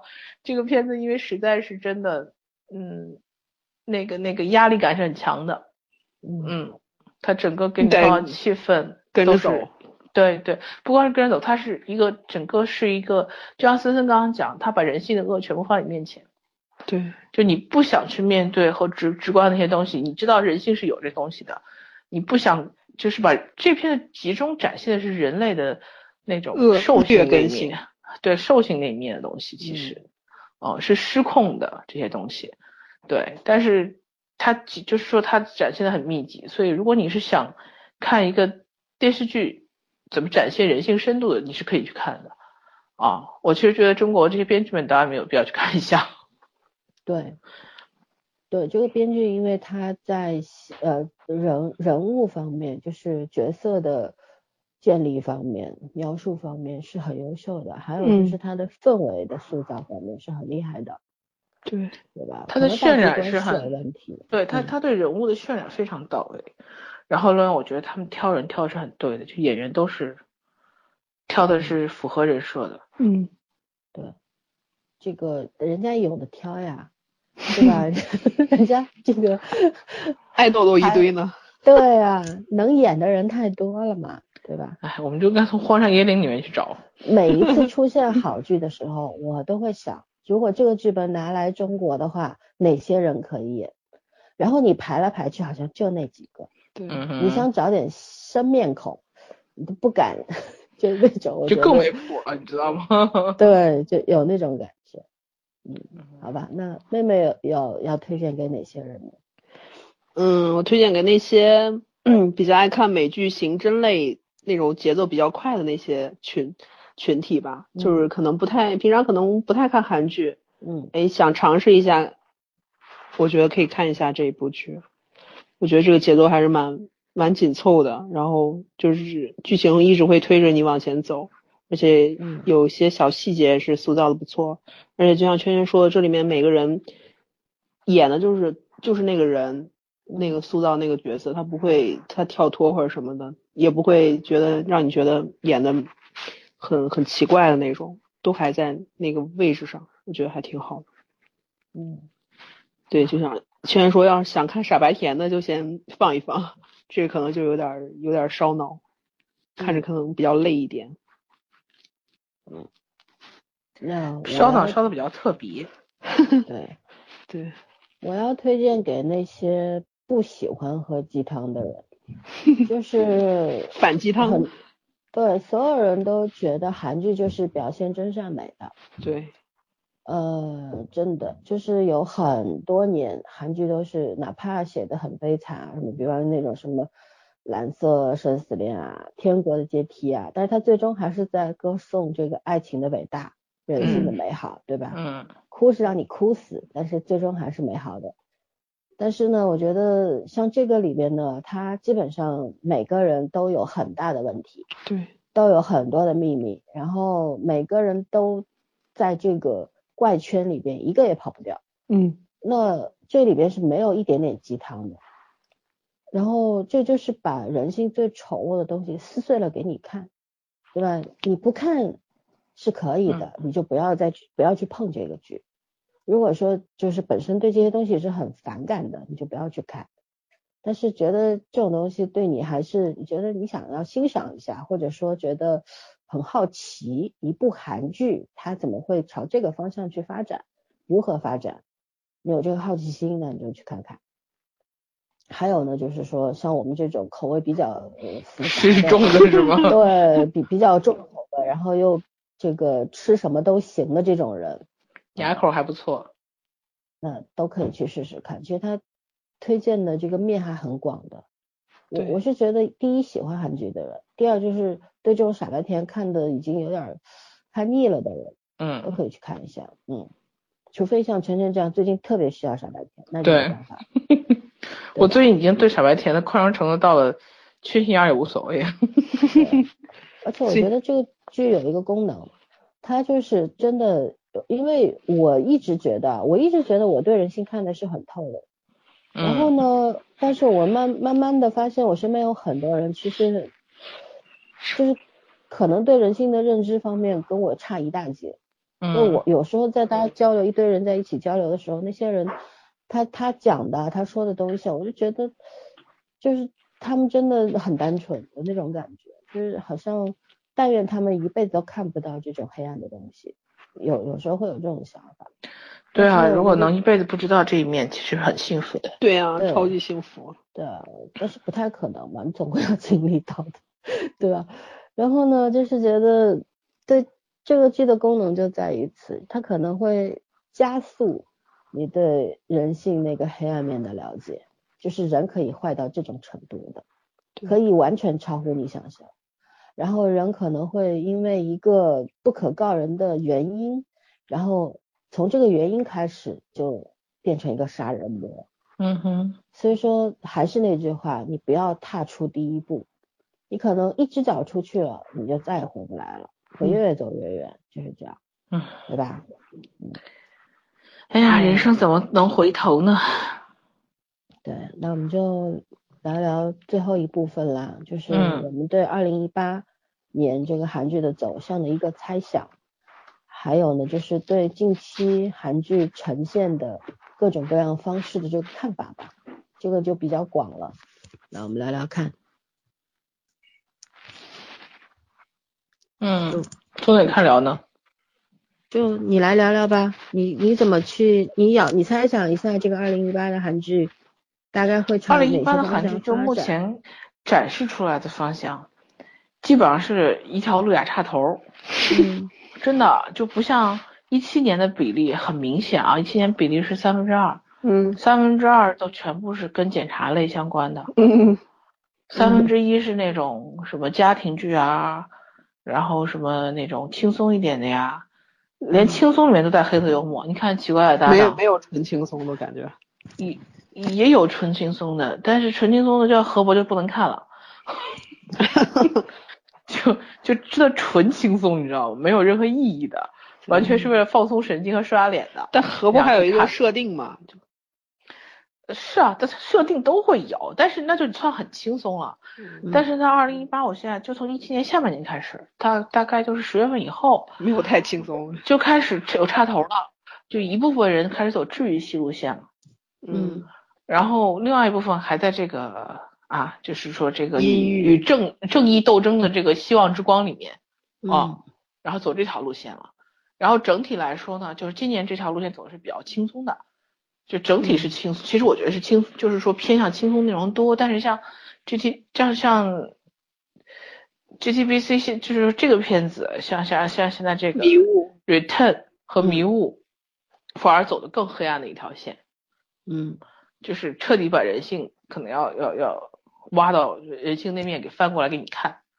他甚至不再涉及所谓正义、公理、正义。我说这个片子今天我最大优点我没我忘记说了，刚想起来，就是他终于不再去。讲公理正义这件事情，嗯，纯黑，就纯 纯黑，纯展示人性中的阴暗面。对，也不去强求什么公理正义，追求天道天道轮回这种不讲，就单纯人在当下，在一个面对威胁你情况下的人，本能保护自己的一个恶劣的，就就说实话自自私的本性。对，就是一个自私的本性。嗯，至于恶不恶，然后。你可能觉得他们很恶，就这些人，他们因为生存环境太优越，他们就是无视人命，觉得这东西很轻很轻疏。但是你想想，如果你站在他的位置上，你会不会做的也是这样的事情？其实你不敢去想的这些这个东西，对，你是不太敢去想的。没有人敢打着保票拍着胸脯说，我一定不做。说一定的人一定一定不可靠。对，就像说我一辈子不撒谎，对啊，可最大的谎言。嗯。就是说，这是最不可靠的，所以这这篇就是说最大进步就是韩国编剧终于不再就终于有人去写不讲公理正义，我单纯就给你讲人性。遮羞布不要了，对，就这种感觉，就是我就可以坦诚人性中间这么恶心的地方，你愿意和不愿意，这都是真实存在的。嗯，然后这和这和相比去年那种所谓追求在怎么说追求一个公理正义的，是是有两面性的。是有那个对立面的，这个片子连对立面都没有啊，我觉得这个也很厉害。然后另外一部分走治愈系的呢，就完全是两个方向。治愈系里面就是傻白甜，就像《花妖记》这种，根本不讲就不讲求什么逻辑，你知道吗？连片里不讲逻辑，我就是很多东西就是以一个奇幻的背景，开心就好，爱情能治愈一切，就讲这种，我觉得就完全没有逻辑可言了，基本上。然后要么就是一种。就像去年那《爱情的温度》一样，是非常非常细腻，被推开，就是揉过来拧过去的，让你让你去看人人中间那种自我治愈和自我成长的能力啊，就这部分的，嗯，就包括就但是就是说讲治愈的这方面也有很多，你看今年很多玄幻题材的出来了，就明明好好讲爱情不讲，要讲玄幻的，就是这两个，我觉得呃，无论你是讲。讲好的就是说温暖质感的，还是讲这种黑暗质感的？他们两个是有一个相互的交融性，嗯，就是每个里面都渗透有有对方的那个存在，嗯，然后这个是一个题材上的进化。就我即便讲爱情戏，我也不单纯讲爱情，那我即便讲一个那种很很很阴暗的、很邪恶的东西，我也要有一点点人性的善良，对，就大部分作品是这样子交互的，嗯。嗯。我觉得这个是他们无论从呃爱情剧的这个类型上成长，还是从罪案剧的这个类型上成长，还是讲这种伦理。其实我觉得《Return》都不能算是个罪案剧，《Return》应该算是伦理性的、伦理性的这个作品。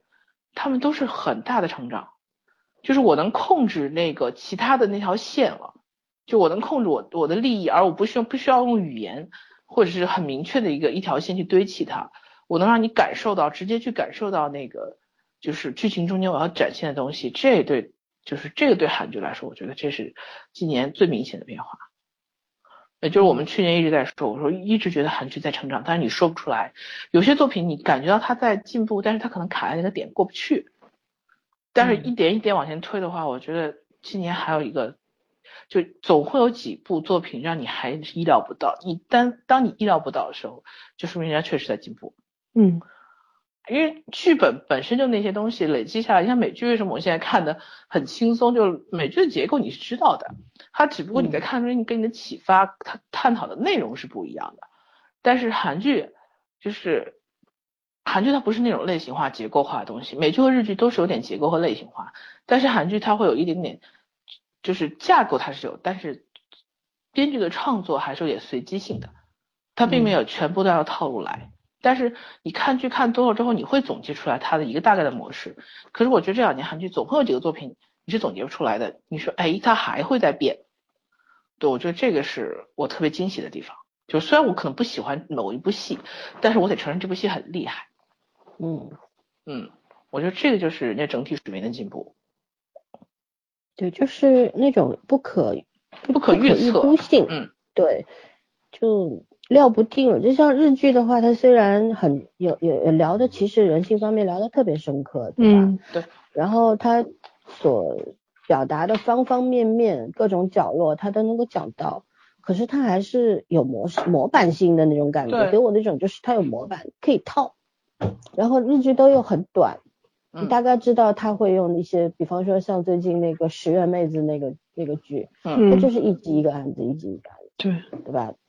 他其实也很快速的在讲这个故事，然后尝试把它讲清楚。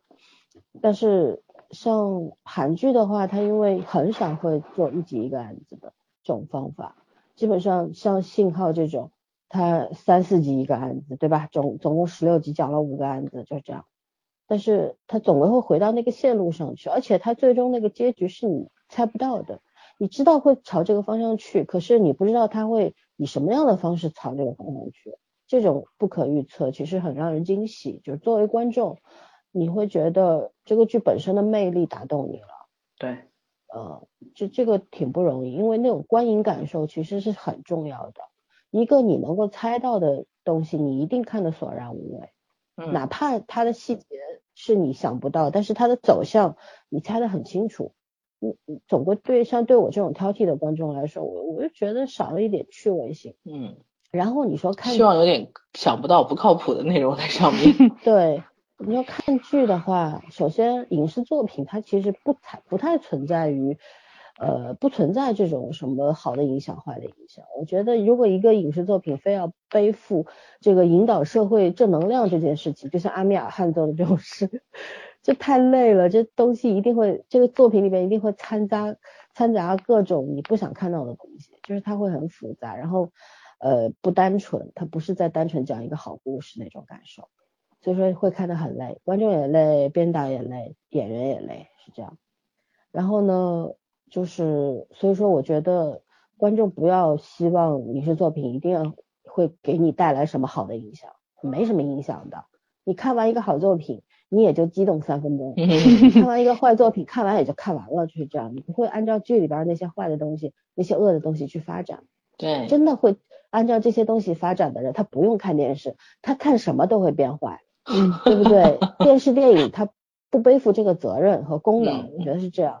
所以说呢，呃，作为我，我为什么要说这个？前提是这个，那原因就是作为我来说，我觉得。既然没有任何的什么道德啊、约束啊等等啊，那我看这个作品，我我想要看它，我想要追它，那我觉得我就是要得到某种东西，那就是我觉得第一乐趣，第二你会激发我的思考，对吧？还有的就是你会让我觉得就是说，你你这个剧本身的这种魅力已经高出了我的想象力，就是你所你所呈现的东西是不在我的这个想象范围当中的。嗯，那你一个剧要做到这个的话，那肯定是很很有能力的一个作品了。那虽然 Return 它现在才六集，然后它有各种问题，可是我觉得它确实也做到了这方面。我刚刚说的这种，它它所具备的东西超出了我的想象力。哪怕你对人性认知的再深刻，再怎么样，可是它呈现的那个方法，它的那个逻辑的合理性，呃，总的那个走向的那个流畅性，你会觉得这个作品它本身它具备的那个那个魅力是是很大的，是超出我自己的那个想象范围的。如果我是作者的话，我写不到这个程度。其实说白了就是这么一句话。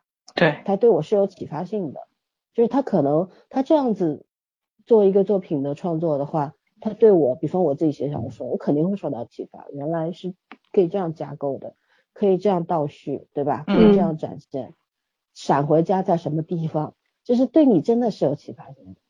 嗯，对，好啦，嗯，所以小飞熊同学，你还有什么说？嗯。你俩基本上说差不多了，那你就总结发言吧。我是我我我是真就是从这一部剧可以看，现在韩韩国电视剧真的是有在进步，因为之前一直在说韩国电影一直是超出中国很高的水平吧，应该算是，应该，嗯，但是韩国电视剧就是以前就经常是婆婆妈妈那种事儿，可能就是。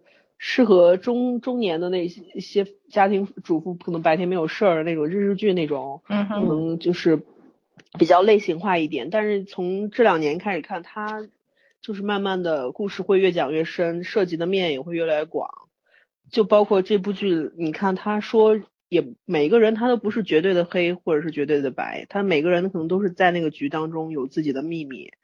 这个其实就是比较符合现实生活中，只不过它更集中化一点。可能我们我们正常人身上就是不会有那么极端的事，但是他给它集中到一些某一些人身上了。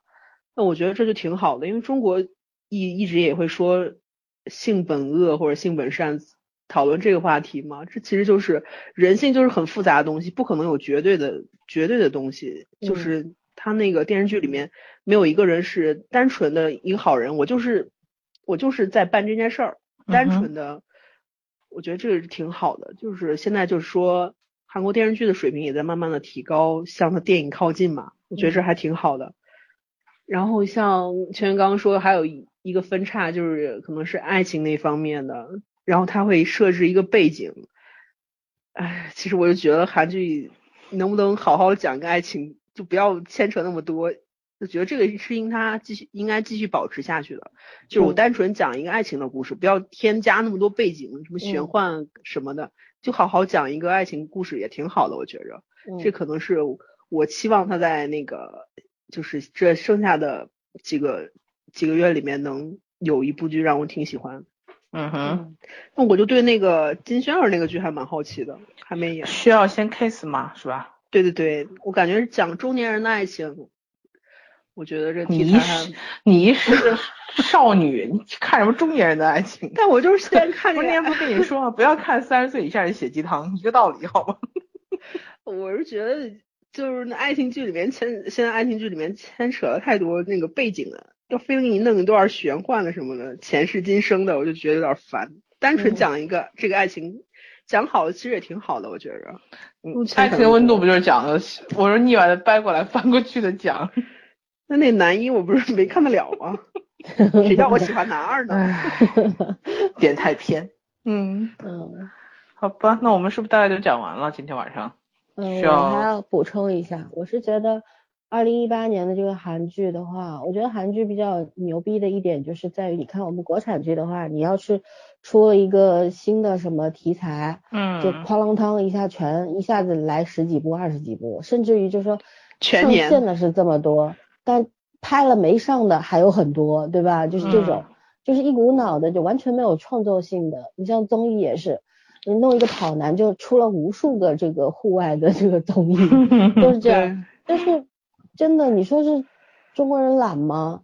我觉得还是在在这个创造性和想象力上面是有点问题的。就是韩剧你他不太会，你你像之前去年出了那么多的那种什么检察官题材啦、警匪啊，那是因为他本身跟他的政治原因是有关系，他国家面临了这个问题，对吧？对。那他们出，但是他们也没有重复性呀。他虽然都是检察官题材，但是讲的也是各种各样的检察官，对吧？它用各种方式去呈现，就没有重复的，这个很厉害。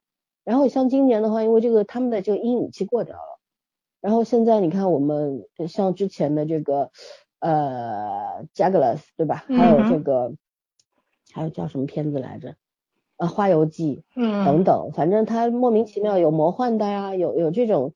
呃，讲讲职场爱情的呀，等等的，就是他这种五花八门的，像万花筒一样。就是我觉得这个大概是我今一直会去看韩剧的原因，就是他像他的作品不可预估一样，呃，他的那个呈现的方式，各种各样的题材也是不可预估的，你根本就不知道他后面又会出来一个什么样的东西，是这样子的。我觉得他对我一始终有这个吸引力，我有这个好奇心去追逐，是这样子。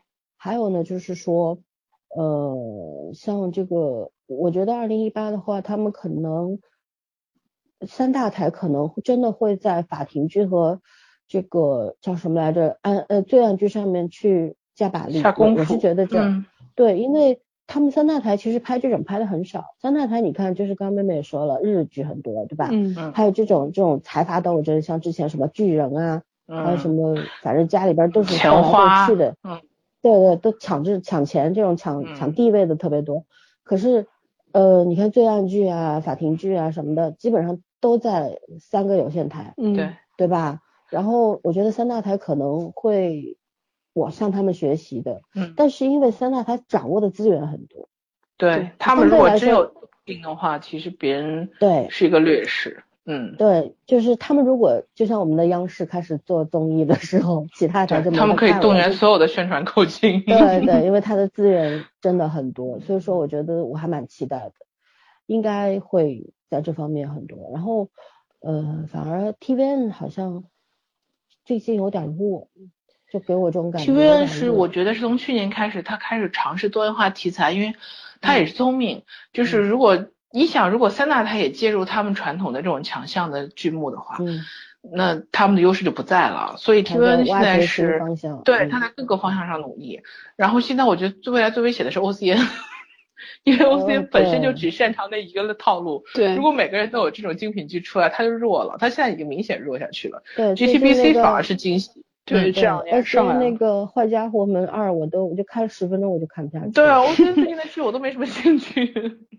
嗯，杰杰 TBC 确实，最近出的两部剧都蛮厉害的，就是他也是在以前杰 TBC 它的题材也是蛮多，但是我觉得他们也算也是跟 TVN 它发展的方向不一样，但是思路很像，就是那种要多面开花那种感觉。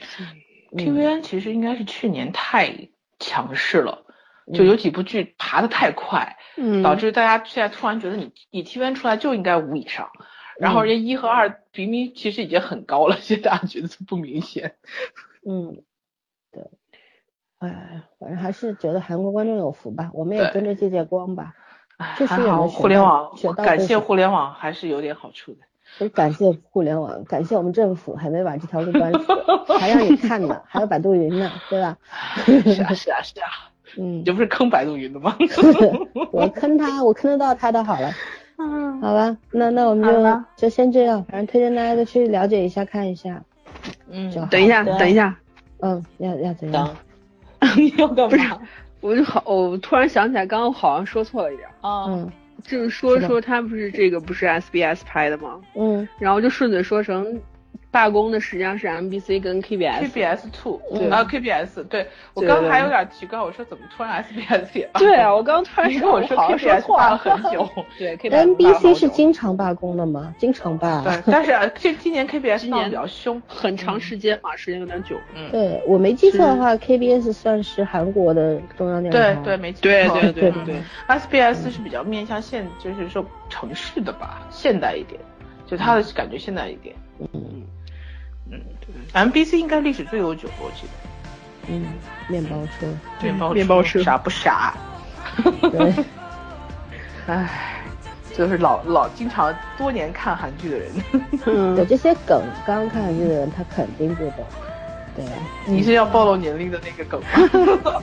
这跟年龄没关系的，虽然三岁就开始看韩剧了，你怎么样？那是你妈带着看的。好吧，那那我们就就到这这儿吧。好吧，下次再见，拜拜，拜拜。